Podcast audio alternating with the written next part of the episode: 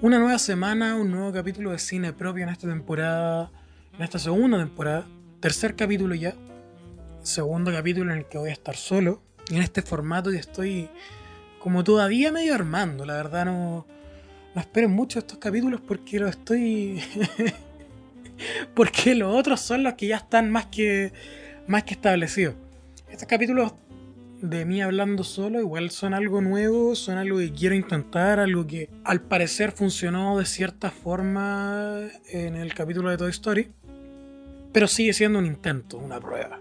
Este programa fue una prueba desde la primera temporada, entonces siento que es la mejor forma de ir agregando cosas nuevas. Quiero aprovechar de agradecer a las personas que han estado escuchando estas dos semanas el programa. Ha sido sorpresivo, onda, de verdad que ha llegado más gente de la que pensaba, tal cual lo hizo la primera temporada en su momento, sobre todo porque han pasado dos años desde, desde que se grabara la primera, entonces es raro igual que, que tenga recibimiento y lo está teniendo. Nada muy, muy grandote tampoco, pero todo sirve y tampoco, tampoco está para quejarse, ha sido bastante decente. Eh, tengo súper claro que después de haber grabado un capítulo como el de Toy Story 4, eh, ya no hay espacio para las películas sobre crisis existenciales. Como que es un tema ya abordado y al menos tú que estás escuchando esto seguramente pensaste eso. Puedes escuchar ese. Ya, ya, ya tocó ese tema. ¿Cuál, cuál es el siguiente? Puta, ¿sabes que es lo mismo? Nos quedamos en lo mismo es inevitable para mí en este formato en el que voy a abordar distintas películas que me gustan, no pasar por Solanin. Es una película que me encanta y que toca de la mejor manera posible, a mi parecer, la crisis del adulto joven. A día de hoy, mientras estoy grabando esto, tengo 25 años, 25 años que para muchas personas pueden considerarse como una edad muy corta todavía, otras personas lo consideran un cuarto de siglo. Creo que suena muy optimista, pero respetable. A mí me gusta decirle y mencionarlo bastante seguido, como que oficialmente estoy más cerca de los 30 que de los 20. Cada vez que menciono esto de estar más cerca de los 30 que de los 20, lo menciono como algo bueno, pero siempre me llega como el rechazo con respecto a eso siempre me llega como ese, esa primera mirada de no puedo creer lo exagerado que eres, tienes 25 años todavía, te queda mucho para llegar a los 30. Sumado a eso, también el discurso. Un discurso que es respetable, ¿cachai? Aceptable, pero que yo no estoy del todo de acuerdo. Un discurso en el que me dicen, abraza a los 20, todavía estás a tiempo estás iniciando tu vida adulta, ¿por qué tienes que pensar en los 30 desde ya? A mí me gusta pensar en que. en que estoy cerca de los 30. Tampoco estoy tan cerca, sí es verdad. Pero me gusta pensar que estoy más cerca oficialmente, desde el día en que cumplí los 25 años, oficialmente estaba más cerca de los 30 que de los 20. No sé bien por qué será. ¿Por qué, por qué quiero eso? ¿Aprobación? ¿Aprobación del adulto más grande? Puede ser. Puede ser, la verdad es que sí. Pero veamos qué onda. Porque si bien tengo feedback eh, por mensaje después de cada capítulo de cine propio, que me llegan a, comentar qué les pareció el capítulo, o oh, me acordé de tal cosa, etcétera, que eso se dio en la primera temporada y se ha dado también en los primeros dos capítulos de la segunda, veamos qué onda convirtamos este capítulo en el primer capítulo interactivo. Avísenme, por favor, si es que están del lado de abrazar los 20. En el momento en que estén escuchando esto, vayan a mis redes sociales, arroba me obligaron a esto y escríbanme por ahí. ¿Abrazan los 20 o esperan los 30? Porque claramente Spotify no tiene una caja de comentarios como para dejármelo escrito acá abajo, entonces espero esos mensajes, por favor, espero esos mensajes. No esperen a que termine el capítulo ni siquiera, escríbanme en el momento en que escuchen esta parte. Me interesa escucharlo. ¿Por qué? Porque según las estadísticas de Spotify que yo puedo ver, o según las estadísticas del servicio de hosting que ocupo para subir el programa, yo sé, por ejemplo, que el 63% de mi audiencia es de Chile. Pensaría que era más, pero es el 63%. Esto actualizado hasta los datos de la segunda temporada. El 51% del público son mujeres. Ahí está bastante peleado, me llamó bastante la atención. Sobre todo porque antes hacía un programa que definitivamente era como 80% hombre y 20% mujer. Así que llamativo. Pero, ¿por qué estoy mencionando esto? Porque así como estoy al tanto de eso, también estoy al tanto de que el 84% de las personas que escuchan este programa está entre los 23 y los 27 años. ¡Wow! 84% de las personas están entre los 23 y los 27 años. Entonces, en base a eso, yo puedo asumir que la persona que está escuchando en este momento este capítulo tiene entre 23 y 27 años. Expandámoslo un poco más, entre los 20 y los 30. A menos que seas ese 2% sobre los 60 años que tengo en las estadísticas. Que alguien le diga por favor ese 2% que me recomiende en los bingos bailables porque parece que hay mercado. Volviendo al tema, querido 84%, ¿estoy mal al esperar los 30 y no abrazar los 20 años? O, en realidad no, en realidad quizás no es así. Quizás somos varios los que esperamos los 30. Porque, por ejemplo, ¿te, acuerdas cuando tenías 15, 16 años y querías opinar sobre algún tema de política, temas sociales, y no te dejaban opinar? A mí me pasó varias veces. Afortunadamente en mi casa casa, pero eh, me pasó varias veces y es porque te miraban en menos solo por tu edad. 16 años que estaba ya dos años de poder votar en elecciones que iban a definir el futuro político y social de tu país, ¿cachai? Claramente teníais que tener una opinión formada. Pero no, no teníais opinión para estas personas adultas que pensaban que estaban muy chicos para eso. Estoy seguro de que también te pasó. Estoy seguro de que a la mayoría nos pasó. A la mayoría de esta generación en la que estamos cuando teníamos esa edad. Y a la mayoría de las generaciones cercanas, porque la verdad es que tampoco es solo de esta. ¿Será por eso que estoy esperando los 30 por una aprobación? Porque mi opinión también muchas veces no es tomada en cuenta. Estáis muy chico para hablar sobre esto. Estáis muy chico para... ¿Qué? ¿Qué tengo que hacer yo en este momento para que mi opinión sea tomada como la de cualquier adulto? Mantenerme económicamente lo hago formar una familia, estoy prácticamente casado, ¿sabes?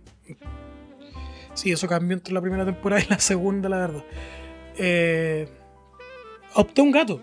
Si eso no es mayor reflejo. si eso no es mayor reflejo de que puedo tomar mis propias decisiones adultas. Soy independiente, me, independicé, me fui de la casa de mi mamá hace un año. Es muy complicado que vaya a volver a ella. ¿Qué tengo que hacer para poder ser tomado en serio? Por favor, si alguien tiene la respuesta a eso, weón, díganmelo porque la verdad es que ya me aburrí de que me miren en menos por tener 25 años. ¿Estoy muy atrapado con el tema? Quizás sí. Quizás sí, estoy bastante atrapado con el tema porque... Porque se miran menos todo lo que hago. Me va bien en el trabajo. Pero siento que en el mismo trabajo hay ciertas personas que no me toman en serio por estar en el mismo lugar que ellos siendo mucho más joven. Haciendo las cosas bien.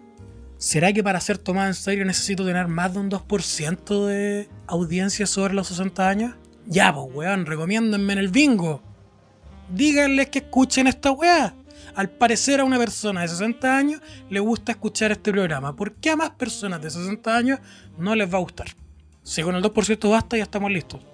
Sin ir mucho más lejos con respecto a este tema, lo primero que te aparece en Google cuando buscas sobre la crisis del adulto joven es Ran Silka, investigador de Happify Incorporated, escribiendo un artículo para Harvard Business Review que menciona a los 20 como la peor edad. Palabras de él debido a que es una época crítica en cuanto a que el individuo empieza a disfrutar de cierta independencia. Y, no obstante, sigue siendo tratado como un niño por los mayores. Paradójicamente, menciona acá, a una edad en la que tan solo unas décadas atrás era un adulto de pleno derecho. Interesante. Llegamos hasta donde estaba apuntando desde el principio. Todo esto que menciona Silka en el artículo apunta a las cuatro fases de la depresión veinteañera. Las cuatro fases que serían, primero, atrapado. La posadolescencia es el momento de aceptar las, primeras responsabilidades, perdón, y esto se traduce en comenzar una relación seria. Alquilar o comprar una vivienda, elegir una carrera profesional y descartar otras, o en definitiva cualquier decisión que puede provocar una sensación de angustia. Ya no hay marcha atrás. Ojo, estoy voy a leer las cuatro. La segunda es abandono. Muchos de los jóvenes se sienten inmersos en una falsa madurez, ya que han aceptado algunas de las responsabilidades de la era adulta, pero aún no se sienten percibidos como tales. Por lo tanto, en algún momento pueden tomar la decisión de romper con esos lazos que los atan y dejar a su pareja, abandonar su trabajo, cambiar de casa, mudarse a otra ciudad, volver a casa con sus padres, etc. Número 3. Soledad. La etapa crítica, te dicen acá. Producto de la incapacidad de hacer frente a los retos de la edad adulta, es en este momento en el que se disparan las depresiones relacionadas con la soledad y el aislamiento, pero también el momento en el que terminan, comillas, saliendo y explorando nuevas aficiones, intereses y grupos sociales. Bienvenido a la edad adulta. Y número 4, un nuevo yo. Una vez se ha producido este proceso de reevaluación, emerge de la crisis una nueva persona, más feliz, más motivada y con una dirección más clara. Aunque el autor recuerda que, como todo proceso crítico, este puede ser doloroso. Es también una tremenda oportunidad de crecimiento, entre comillas, ya que puede dar lugar a individuos que lleven vidas más felices y con un mayor significado. Esas serían como las cuatro fases. Ahora, ¿por qué yo estoy hablando de todo esto en un programa que es se trata de películas? Porque voy a hablar de Solanin, como mencioné hace un rato. Y Solanin no solo es la historia perfecta sobre la crisis del adulto joven, sino que Solanin también siento que aborda de una u otra forma esas cuatro fases que acabo de mencionar. El otro día estaba hablando con mi pareja y con mi mejor amigo. Y en medio de esas conversaciones con un trago en la mano y sobre cualquier tema, eh, yo mencioné que cada vez que pienso en... Yo mencioné que cada vez que alguien dice que no existen los live action buenos para series de anime o de manga, etc., yo pienso instantáneamente en Solanin. Porque a mi parecer es una adaptación casi perfecta nos pusimos a hablar de que, claro, hay otras, eh, hay otras adaptaciones que también son muy buenas, pero todos llegamos al punto, los tres, en que Solanin era un ejemplo perfecto de que las weas se pueden hacer bien, de que funciona. Y es verdad, porque Solanin no solo es una de mis películas favoritas en los últimos años, sino porque también el material original, que en este caso el manga, escrito por Inio Asano, te amo Inio Asano, weón qué buen mangaka es Inio Asano, qué buen guionista de manga, qué buen artista de manga. Yo sé que ahora está muy de moda en los últimos años, entonces como que mucha gente, ay, te gusta por porque porque todos lo están leyendo, pero sí la weá es buena. la weá es buena, ¿cachai? He leído muy pocas cosas de él que no haya dicho, esta weá está muy bien hecha. Entonces Solanin es de, mi, de mis mangas favoritos de toda la vida y cada cierto tiempo lo leo, es de las cosas que más seguido leo, porque lo disfruto mucho y porque me ayuda mucho. La película la protagoniza Aoi Miyazaki, conocida por interpretar a una de las nanas en la adaptación de Nana. Y eh, si no me equivoco, también participa en Wolf Children, muy buena película de Mamoru y nos cuenta la historia de Meiko. Meiko es esta chica de aprox unos 20 años que decide renunciar a su trabajo porque está cansada, porque dice, ¿para dónde va esto? ¿Por qué tengo que aguantar esto? Estoy chata. Y en Japón, por lo general, y que se puede ver en, distintos medios, son súper cuadrados en el proceso de estudias, vas de la universidad y después de la universidad empiezas a trabajar en una oficina y ahí vas escalando puestos por toda tu vida y si no eres un fracasado, ¿cachai? Que hasta cierto punto acá no es del todo así. Pero también yo creo que todos cuando tuvimos que renunciar a una primera pega o incluso a mí me pasa cada vez que renuncio a una pega.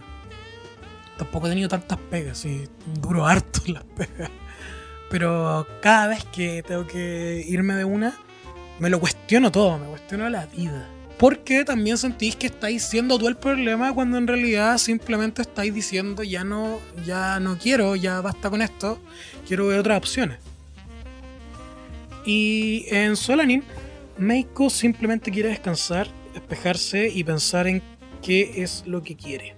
Después de la renuncia de Meiko, las historias se empiezan a desarrollar y Solarin no trata netamente de Meiko. Esa creo que es la, principal gracia de esta historia.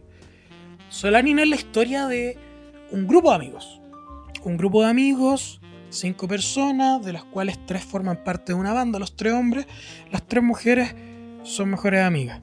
Cinco amigos que están pasando en distintas etapas, pero prácticamente por lo mismo, que es la crisis del adulto joven.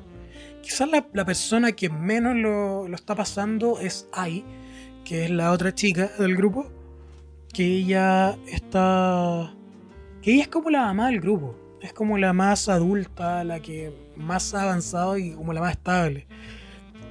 Tanto laboralmente como emocionalmente. Emocionalmente se nota que ella es como más, más armada que el resto, siendo esta como menciono mamá, que está como cuidándolo a todos y diciéndoles lo que hay que hacer y lo que no, porque o si no van a mandar toda la mierda, porque alguien tiene que poner orden acá, ¿no? Taneda es la pareja de Meiko. Taneda es el, se podría decir que el coprotagonista, pero en realidad, como mencionó, el protagonista del grupo entero.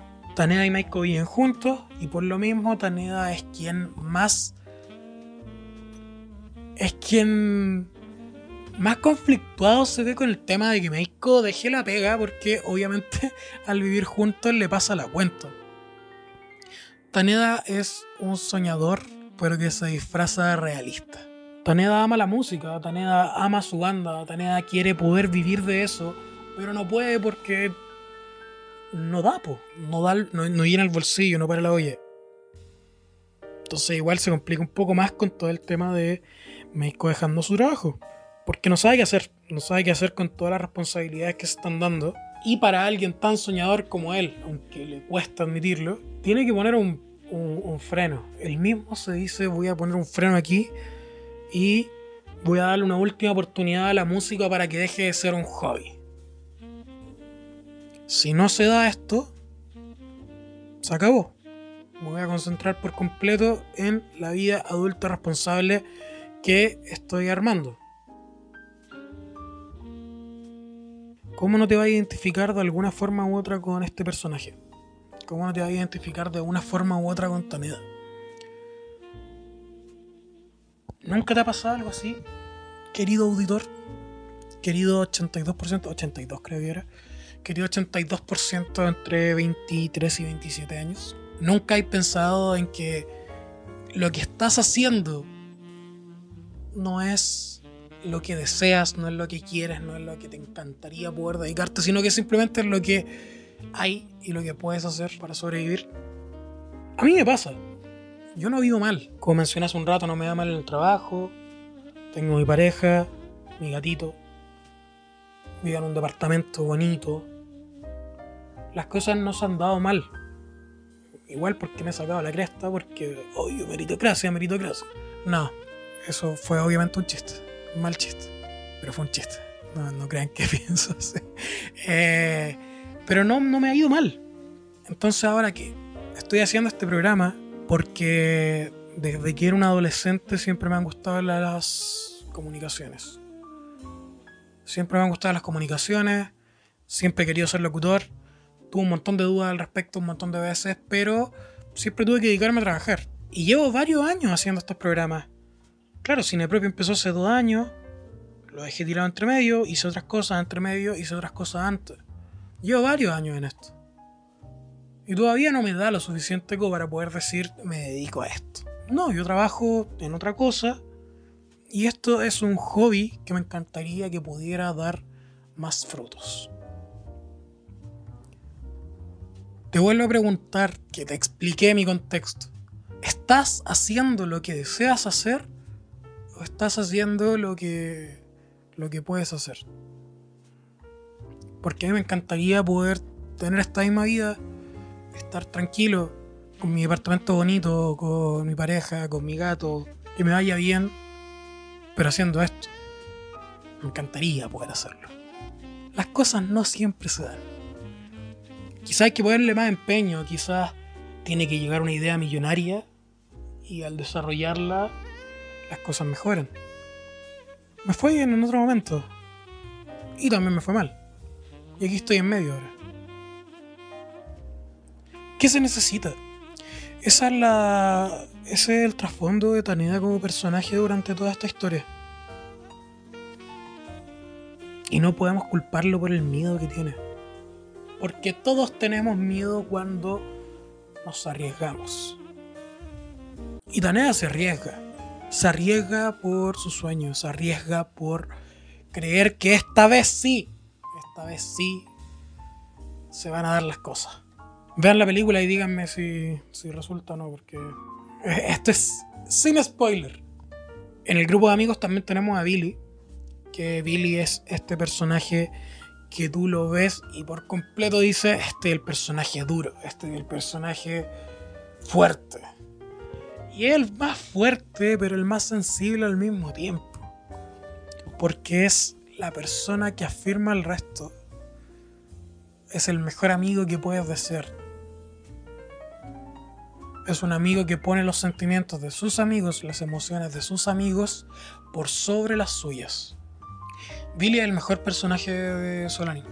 Y lo digo también teniendo en cuenta el manga, sobre todo. Porque si en la película yo mencioné que era casi perfecta, ese casi se debe a que se eliminaron un par de escenas de Billy que tenía en el manga y que, y que aportaban mucho al personaje. Quizás justamente las quitaron para no dejar mal al personaje cuando en realidad el manga no queda mal. Quisieron quizás evitarse esos problemas evitarse que, que Billy pudiera mostrar las emociones que tenía realmente. Por más que en el manga decide poner al resto sobre, sobre la suya. Este grupo lo terminan de conformar Ai, que la mencioné hace un rato, junto con Kato. Ai y Kato son una pareja y son totalmente opuestos. Son un contraste. Un contraste que sirve bastante como mencioné un rato, Ai es un personaje totalmente, totalmente adulto, centrado. Y Gato no. Gato es el único de ellos que no logró pasar por la universidad y que todavía está, después de dos años, sí, ahí, después de que ellos se fueron. Gato está viviendo la vida como alguien menor al resto, siendo que no lo es. Y tampoco lo podéis culpar. Gato según palabras de la misma AI, tiene súper claro lo que se le viene. Entonces está aprovechando. Antes de que ese momento llegue, poder, poder disfrutar el momento. Claro, si, si podís, hazlo. Igual acá hay un tema de privilegio. Kato y, y Ai entregan ese, ese aporte contrastado al momento de hablar del grupo. Solanin no es una historia romántica, ni tampoco una historia sobre música. Contrario a lo que podrían pensar la mayoría de las personas cuando vean un tráiler, cuando vean una foto, o incluso después de escuchar esto pueden pensar, ya, de eso va. No, Solanin es una historia de amistad, tiene amor, tiene música, pero Solanin es principalmente una historia de crecimiento personal. Y que, y que la misma protagonista, Meiko en este caso, se da cuenta en el camino. ¿Por qué mencionaba yo hace un rato que leer Solanin o ver Solanin de vez en cuando me ayuda? No porque me deje como una enseñanza, ni en particular, ni tampoco que me dé un empujoncito para, para continuar, sino porque Solanin me, me detiene al momento de yo caer en un hoyo de pensamientos y empezar a hundirme. Solani me recuerda que todos los problemas y conflictos que tengo en mi joven adultez son cosas que le pasan a la mayoría. Son cosas que, que todos vivimos de una forma u otra y en distintos momentos también. Solani me hace acordar que esto simplemente es una etapa de la vida y que no estoy solo. Todo va a mejorar y si, si no mejora, al menos va a cambiar. Ya se vienen los 30 y vamos a comenzar una nueva aventura de 10 años. Y si bien puede tener altos y bajos, me emociona llegar a ella. Pero todavía me quedan 5 años para aprovechar los 20.